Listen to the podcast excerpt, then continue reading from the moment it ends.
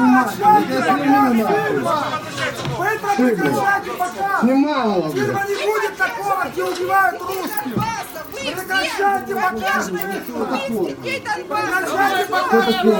Сепаратист? Прекращайте! Я кому сказал! Прекращайте показ! Я вам закрою рот, говорите. Это показ, это фашизм. Сейчас ты в челюсть получишь. Прекращайте его показ! Немедленно! Быстро прекращайте!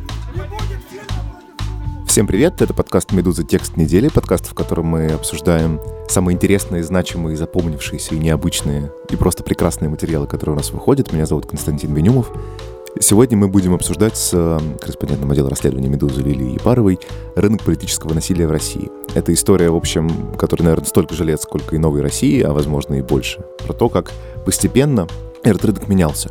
Если в 2000-х это были, ну, условно говоря, молодежные движения, которые могли устроить политическую провокацию по заказу там, какой-нибудь партии, а потом напрямую по заказу какого-нибудь силового ведомства, постепенно меняются и заказчики, и источники денег, и люди, которые все это делают, э, и постепенно от силовиков эти люди переходят к частным, скажем так, предпринимателям, хотя и по-прежнему близким к власти. А характер этих политических акций э, с такого провокационно-пакостнического, скажем так, да, смещается все больше в сторону прямого силового действия. Связано это много с чем, в частности, с эм, 2014 годом, с тем, что в России появляются все больше людей с опытом активных боевых действий, которые при этом не являются военнослужащими, то есть возвращаясь с конфликтов на востоке Украины или в Сирии. Это люди без льгот, без э, социальной гарантии, без системы и без дела в жизни, которые готовы, в общем, свои навыки применять в тех областях, где за это будут платить деньги, с одной стороны. С другой стороны, есть, соответственно, интерес этих людей привлекать э, как раз к уличной политике. И, в частности, Лили пишет в своем тексте о Союзе добровольцев Донбасса, организация, которую возглавляет э, небезызвестный Александр Бородай.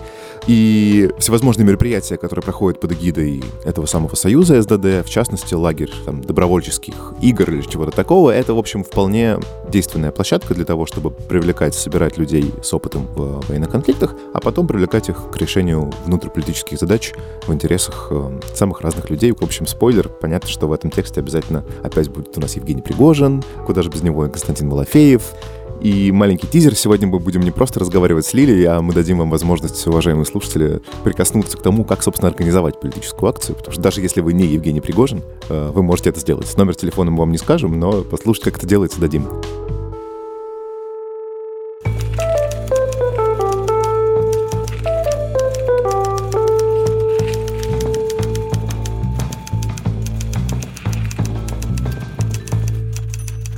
Привет, Лиля.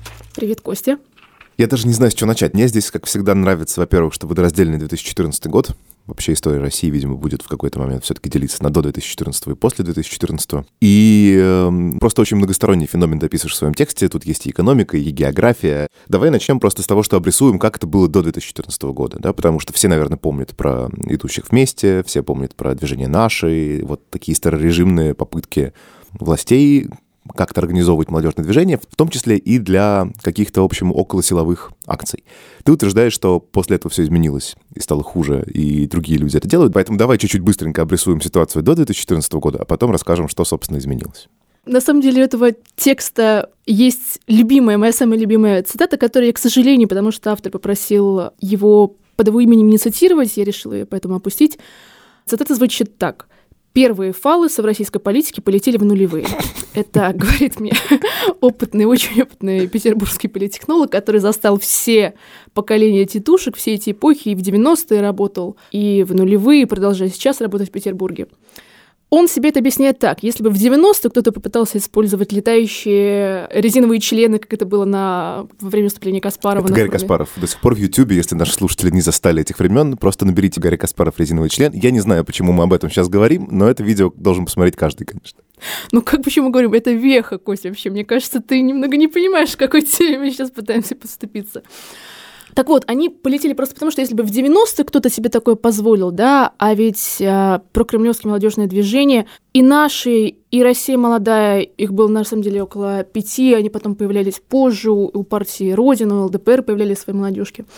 Они, кажется, прикрепляли резиновые, опять-таки, фалоимитаторы к машине Бориса Немцова. Они подвозили умирающих баранов, изрезанных с переломанными ногами, целый автобус к месту, где тогда шел форум солидарности. Если бы такое кто-то позволил себе в 90-е, сказал Мгм. мне опытный петербургский политтехнолог, ему просто бы переломали ноги сразу же, и этого человека больше бы никто на рынке политического насилия, провокации, как ни называй, не видел. А когда настали сытые, немножечко такие расслабленные нулевые, люди стали добрее. Даже самые суровые люди в России стали добрее, объясняет мне опытный питерский политтехнолог, который, наверное, прекрасно знает, о чем говорит. И стали возможны все вот эти вот политические извращения, да, Честно говоря, из твоей реплики я понял, что, видимо, изменение было даже не одно в том, как это работает, а, видимо, несколько, да, потому что ты сказал, что сперва это были какие-то пропартийные вещи, и партии пытались организовывать молодежные движения для вот таких вот уличных действий, а потом, видимо, это прибрало к рукам центральное правительство, силовики и так далее. На самом деле тут есть подтекст. С одной стороны, все эти молодежные движения, которые этим занимались, да, они были якобы внутри совершенно легального политического поля. При этом обрати внимание на стиль политической провокации нулевых. Мне все люди, которые когда-то это делали, люди, которые когда-то это мониторили, люди, которые потом пытались это в каких-то статьях осмыслять, говорят, что это вертухайство. Это может быть, звучит грубо, но это самое точное определение, которое можно дать, мне кажется, стилю политической провокации нулевых, потому что единственный смысл этой провокации в том, чтобы унизить человека, опустить. Я позволю себе, наверное, обратиться к тюремному сленгу. Правда, я не специалист. Это Тоже, тоже не могу назвать себя экспертом, но советую обратиться к выпуску подкаста «Текст недели», где криминальный журналист Татьяна Зверинцева рассказывала нам про то, как живут воры в законе, и подкаст, где Саша Сулим объясняла, какие порядки на зоне. И то, и другое очень поможет вам сориентироваться в нашем текущем разговоре с Лилей. В какой момент э, вот эта, скажем, лагерная история сменяется историей скорее военной или квазивоенной, как минимум, да? Меняется только состав участников или меняется идеология? Ну и, соответственно, в какой момент организация всех этих вещей переходит от служб и государства к по-прежнему близким, разумеется, государству, но вроде как частным все-таки людям. окончательно, на самом деле, никогда не перейдет, наверное, да, всегда будет в таком недоформированном состоянии весь этот рынок, потому что даже те агенты, в смысле исполнители политических акций, которые от наступившего силовиков безденежья теперь переходят к людям, у которых есть деньги, все равно эти люди не теряют контакт, все равно на них есть какая-никакая папочка, если они, в принципе, кому-то интересно, наверняка на каждого агента папочка есть, как мне рассказывали. За ними следят, с ними общаются, их иногда наверняка могут привлекать. Потом люди, которые занимаются организацией этого всего, люди, которые вышли из преступной среды, люди, которые вышли из силовой среды, они тоже своих контактов не теряют. В принципе, а это достаточно узкий круг специалистов. Квазивоенность появляется потому, что меняется именно политтехнологическая массовка. Просто люди, которые возвращаются с войны, а мы в последнее время потрясающе много воюем, действительно, им некуда себя деть, некуда приткнуться, у них нет официального статуса в 99% случаев. И поэтому для них нет никаких программ реабилитации. Как мне собеседники в МВД рассказывали, в месяц на ветеранов Донбасса по всей России приходится от 8 до 11 случаев тяжких и особо тяжких. Мне не показывали документы, такая, может быть, статистика какая-то просто на словах, но так или иначе. Разумеется, эти люди соглашаются на любую работу, которую могут предложить. Они могут воевать, они умеют воевать, они хотят это предложить. Часто они пытаются наниматься в ЧВК, но вот как в случае, например, с военно-патриотическим лагерем под Калугой, а они приехали с желанием поехать куда-нибудь, не знаю, там, в Африку на спецзадание. Им же сказали, что, извините, ребята, в Африке вы никому не нужны, там другие ребята занимаются чуть, чуть более серьезно. Тогда они сказали, а что есть? И вот оказалось, что есть, например, работа внутри страны, такой мелкий политический прессинг, хулиганство, всякое рейдерство незначительное, вот такая история. Полшага назад, потому что мы, мне кажется, немножко в проброс поговорили только о, собственно, агентуре. Агентура — это чья? Кто этим занимался? Это ФСБ? Агентура есть и у МВД, и у ФСБ, и на самом деле то, что мы называем агентурой, внутри ведомств может называться и сотрудничеством с внештатниками, а. Ну, ин- документах вовсе называется там, да. сотрудничеством просто с гражданскими лицами, которые хотят помочь ведомству. Да? Это все прописано в законе о оперативно-розыскной деятельности. Есть отдельный приказ 2018 года, который прописывает вознаграждение Ну агентам. да, я как раз хотел сказать, что на это выделяется некоторый бюджет, это вполне официальная, ну как бы не столько официальная самодеятельность, да, сколько прописанная, действительно регулируемая и так далее. То есть до тех пор, пока напрямую политическую активность курировали ФСБ и МВД, получалось, что это делается, в общем, на деньги налогоплательщиков, что дополнительно пикантно. А теперь выходит, что ситуация меняется после 2014 года, как минимум по двум направлениям, возможно, и по большему количеству направлений. Во-первых, заканчиваются деньги. И средства, которые официальные спецслужбы и силовые ведомства могут позволить себе выделять на подобного рода шалости, аттракционы и оперативно-розыскную деятельность, как хочешь называй, их становится мало. И вознаграждения, которые получают даже официальные информаторы, этих денег уже нет. Поэтому люди, которые привыкли таким образом зарабатывать, они ищут себе другие источники дохода. С другой стороны, появляется действительно, видимо, параллельная система спроса и предложения. Да? Появляются люди, которые готовы за деньги предложить более радикальный набор скиллов, я бы, наверное, так сказал.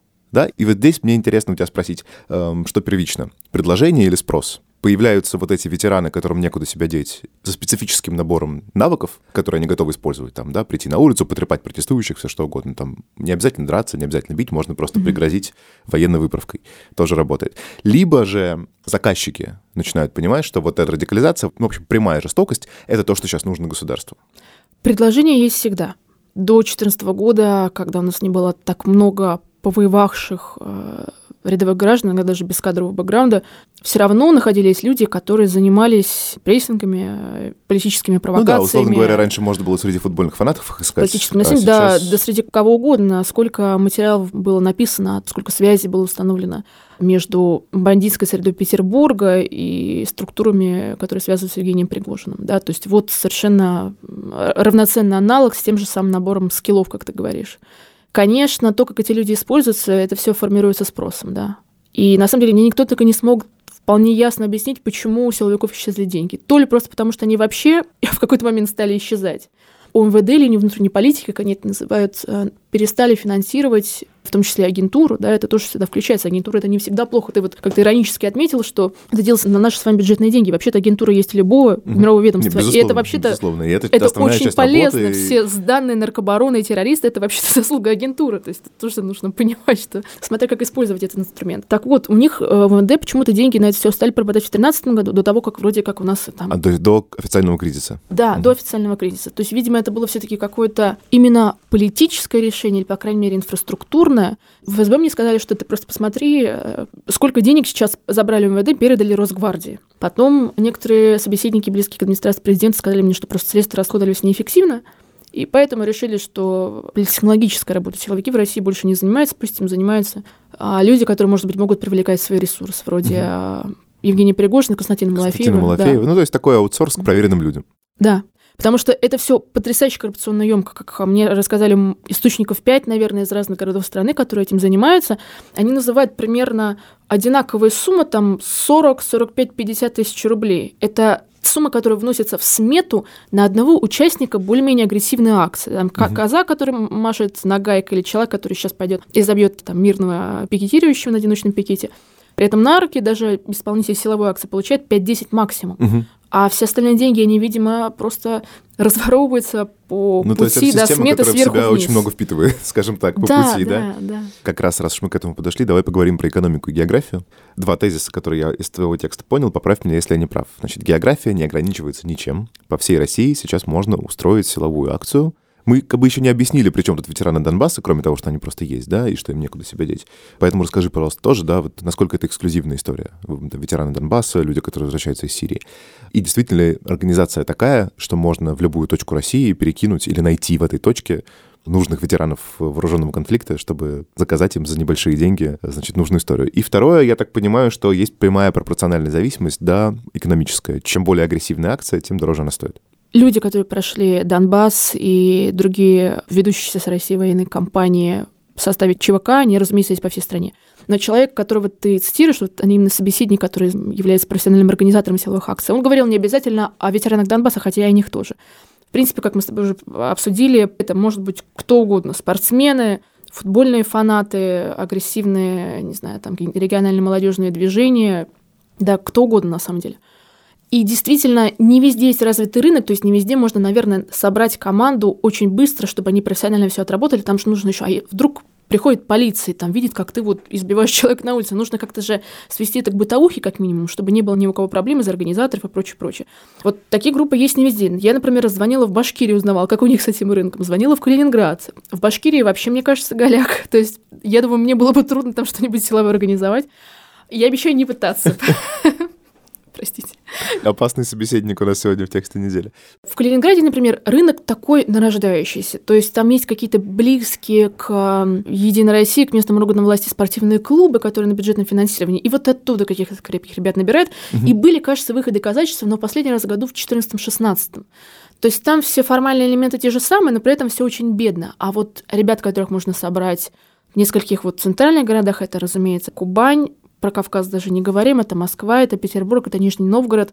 Там уже, действительно, мне кажется, можно прямо на земле собрать готовых команду людей, ну, которым, конечно, придется что-то объяснять, но не так много, наверное, как пришлось объяснять команде совершенно неподготовленных ребят в Башкирии. Ну и вот жемчужина нашего сегодняшнего выпуска. Собственно, корреспондент отдела расследований «Медузы» Лилия Епарова звонит актеру и организатору массовки Александру Фогелю с тем, чтобы с его помощью заказать политическую акцию с применением умеренного насилия. Алло, Александр?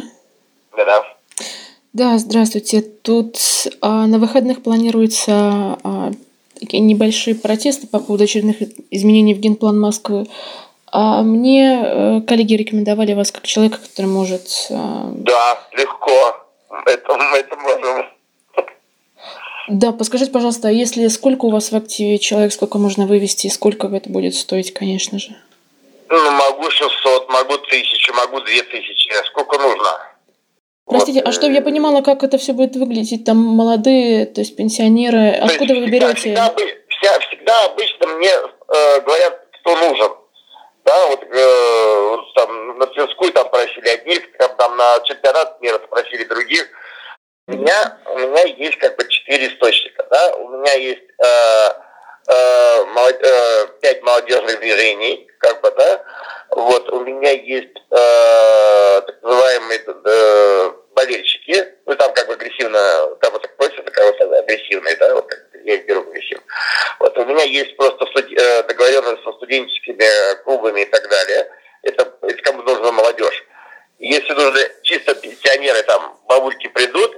Если нужен э, средний электорат, там от 35 до грубо говоря, там 50, вот он придет. Вот просто вы мне скажите, что, что нужен. Насколько креативная молодежь из, э, вы говорите, из пяти движений? Это А, ветераны а там, э, у меня вот был заказчик, как бы, я вот, э, сам не, не чем это было нужно, а, где-то в, регион, в регионах э, Подмосковья там кто-то выступал по какому-то проекту, да, и, и- и нашу молодежь просто попросили его закидать пирожными. Вот как бы, пожалуйста, пришли там 50 человек, закидали человека пирожными.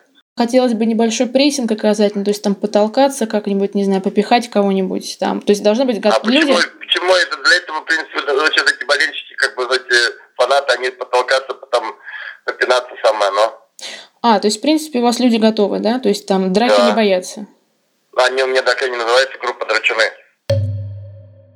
Если говорить о ветеранах Донбасса, то да, они, разумеется, есть везде, но опять-таки проблема не в людях, которые поехали воевать, часть из них поехали совершенно искренне воевать, да, а за свою страну, часть совершенно искренне поехали, потому что у них там, не знаю, ребенок маленький родился, и они хотят не знаю, хотят ипотеку закрыть, или потому что им хочется машину себе купить наконец-то, или там. Проблема не в них, проблема, разумеется, всегда в заказчике. То есть скидывать некоторую эскалацию методов и появление каких-то новых смыслов на рынке политического насилия, сводить все это к ребятам просто, которые съездили куда-то на войну, это неправильно. А в чем тогда интерес заказчика? Почему заказчик с большей готовностью э, привлекает ну, вот такие, да, более радикальные элементы для организации более прямого действия акций? Потому что они подготовлены. Внезапно в 2014, 15, 16 году на руках у любого потенциального заказчика, да у нас с тобой, появился рынок переполненный. То есть все-таки предложение. Я понял. Я все пытаюсь Ну. понять, как бы, что первично. Получается, что курица и яйцо, разумеется. Но эти люди жестоки не потому, что они сами по себе жестоки, хотя, разумеется, военный опыт, да, и некоторая раздвинутость границы в плане насилия, это сказывается. Они жестоки потому, что их просят быть жестокими. Правда, мне кажется, заказчик решает. Исполнитель может раздвинуть рамки, но только до определенного момента. Как сказал один из моих собеседников, который профессионально занимается организацией, опять-таки, силовых акций, ничего не проходит без согласования. Ни одна серьезная акция, а, разумеется, политическое насилие всегда серьезная акция, не проходит без согласования наверху. Очень важный вопрос, к которому я рад, что мы подошли, это, собственно, как устроено взаимодействие с властями и какое отношение ко всему этому делу у властей. Потому что ты пишешь, что, с одной стороны, не знаю, тот же условный Евгений Пригожин, да, у него как бы влияние такое, что он может договориться с кем угодно, что вот эти ребята мои, они делают то, что я им сказал, а вы там, господа из ФСБ или там, из полиции, вообще не суетесь. При этом у тебя есть источники и в ФСБ, и в полиции, по словам которых очевидно, что им это все как бы не очень прикольно. И они понимают, что где-то там что-то неправильно, незаконно и так далее. С третьей стороны, без э, одобрения ФСБ или, например, без вклада ФСБ и бывшей или действующей ФСБшной агентуры, очевидно, что этот рынок все равно не будет работать. Вот это ужасно интересно, как бы такой клубок противоречия интересов. Если честно, я не знаю, как эти люди между собой договариваться, рассуждать о близости, о согласованности действий э, этих людей, это как, не знаю, обобщение Солнца и Луны. Мгм. То есть мы наверное, никогда не узнаем, как, в каких куларах, в каких коридорах это все решается. Силовики, разумеется, недовольны. Как совершенно конкретно описывает ситуацию подрядчик, который как раз сейчас на пике, да, то есть э, организатор силовых акций, который работает на частных подрядчиков, вроде Евгения Пригожина, например. А силовики, по его словам, иногда устраивают акции такие подавления, пытаются в силовом формате прийти куда-то, устроить облаву и выцепить свою бывшую агентуру, и там уже дальше с ней разбираться. Mm-hmm. Почему ты нехороший такой человек, э, у меня стало мало денег, и ты сразу же убежал кому-то на левую сторону работать. И, разумеется, агентура остается агентурой, как а, мне это сформулировал один собеседник в другой России, человек, который один раз подписал соглашение, но всю жизнь остается агентом, его просто будут как функцию, да, как угу, да, человеческое мясо перекидывать из одной организации да, в другую. А как устроены договоренности между конкретным Евгением Пригожиным и, например, питерское ФСБ, я не представляю. Насколько я понимаю, никак не устроено, потому что, как мне рассказывали собеседники, которые лично общаются с людьми, которые в Питерской ФСБ принимают какие-то решения, никому в службе не нравится то, чем занимается Евгений Пригожин. Воспринимается его действие максимально агрессивно. Как мне человек 10 уже за последние годы сказали, папочка купится на всех. Да? Мы тут не, не просто угу. про агентуру, но и на самых высокостоящих заказчиков. Просто когда будет дана отмашка, чтобы эту папочку использовать, ну, я не знаю, пока, может быть, никогда не дадут. Последний, наверное, вопрос или блок вопросов – про протестную историю в Москве. Ты пишешь, что московская мэрия, в общем, не осталась в стране да, от этого нового веяния, и что во время митингов против недопуска кандидатов оппозиционных на выборы в Мосгордуму и вообще все лето, когда шли протесты, московская мэрия тоже обращалась, в общем, к услугам вот этих товарищей. Нет, я такого не писала. А, значит, я неправильно понял. Я писала, что московская мэрия обратила внимание на то, что есть еще и полусиловой вариант общения с Московской улицей, с московской уличной политикой. По крайней мере, так мои шестеро собеседников, которые рассказали мне о планах мэрии создать в Москве какое-то локальное новое молодежное движение, воспринимают эту инициативу мэрии. А, например, Дмитрий Чугунов, который был в наших, а сейчас возглавляет движение «Стопхам», которое выросло, по данным СМИ, из наших, он прямо мне сказал, что, наверное, кто-то из волшебных технологов нашептал мэрии, что им нужна их собственная маленькая армия, чтобы дальше как-то справляться с протестами. И вот поэтому они решили создать молодежное движение, угу. снова вкладывать в это деньги. Ну, то есть, прости, речь не о том, что они кого-то привлекали, а речь о том, что мы просто знаем, что мэрия в эту сторону смотрит. Что чиновники в мэрии понимают, что если делать новую организацию молодежную, то, видимо, это нужно уже делать вот с учетом новых методов. Понимаешь, Мэри не ответила на наш вопрос. Может быть, они хотят сделать организацию даже не пионеров, а октябрят. Может быть, они хотят видеть просто светлые детские лица, Пеленок. огонь, ага. А, огонь в детских глазах, чтобы не зажигалось там от слова Собянин. Я не знаю, может быть, это все абсолютно мирно. Но все собеседники, которые слышали краем уха о том, что это вообще происходит, они все, ну, они вспоминают опыт нулевых, вспоминают движение наше и говорят, что, ну, наверное, будут какие-нибудь наши 2.0, по крайней мере. Когда московская мэрия, представители ее выходили общаться с а, патриотическими организациями, клубами конструкторов, насколько я понимаю, как мне пересказывали разговор, прозвучали слова «оранжевая угроза». А как наши справлялись с оранжевой угрозой в нулевые, воображаемые оранжевые угрозы, мы, разумеется, помним. Это были иногда и силовые акции.